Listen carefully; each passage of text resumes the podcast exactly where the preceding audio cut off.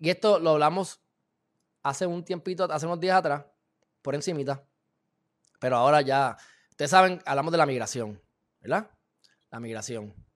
Se dice, Nicaragua entrega papeles a Estados Unidos para repatriar al niño allá de un desierto. ¿En, en dónde esté? En, en Texas. Ok.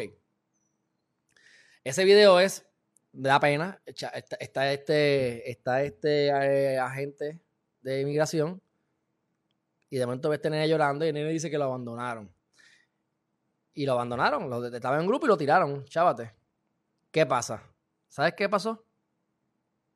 Y ese es el problema que tiene Biden. Y por eso es que yo critico tanto esto de la migración. Porque están diciendo, ah, abrimos las puertas, vengan todo el mundo. Número uno, como no es más general, cuando vienen inmigrantes, eh, los demócratas entienden que van a votar por demócratas, ah, no van a votar republicanos, así que lo que están es, esto es una cuestión política. Si se pudiese, nada, piensen en esto, si se pudiese probar que los inmigrantes van a llegar a Estados Unidos, los van a permitir, le van a permitir que voten, y ellos establecen por las estadísticas que van a votar republicanos, te garantizo, y piensen ustedes, que los demócratas se van a oponer a la inmigración. Pero como ellos entienden que van a votar por demócratas, lo que está, es una movida política. No sé qué pasa.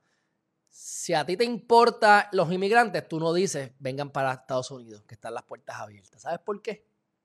Porque el 90% de las mujeres que van a salir de su país que van de Nicaragua, como hay ejemplo, o de otros países que tienen que cruzar por México eventualmente y para llegar a Estados Unidos, el 90% de las mujeres son violadas. Y ellos vienen y, mandan a sus hijos también a veces solos, para que les, también los violen y los, les, hagan de todo. Sea que tú estás exponiendo a esa gente innecesariamente porque ellos piensan que los estás dejando entrar. Lo cual en muchas ocasiones es totalmente falso y muchas veces ni llegan. La mayoría ni llegan. Ahora, Miren esto, nene de 10 años, miren esto. ¿Por qué nene estaba solo? Miren lo más triste. Voy a buscarlo aquí, México.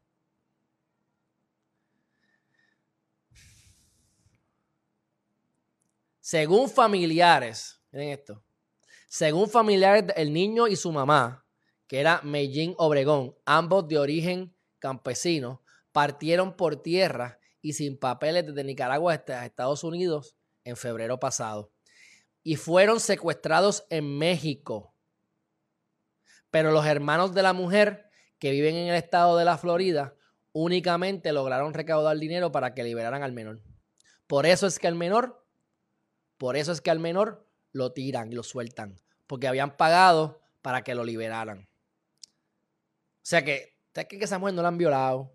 Si es que está viva, a lo ya la mataron porque no consiguieron los chavos para devolverla y nada más devolvieron al muchacho, al nene. Eso es lo que ocurre con la migración. Eso es lo que está fomentando la administración de Biden.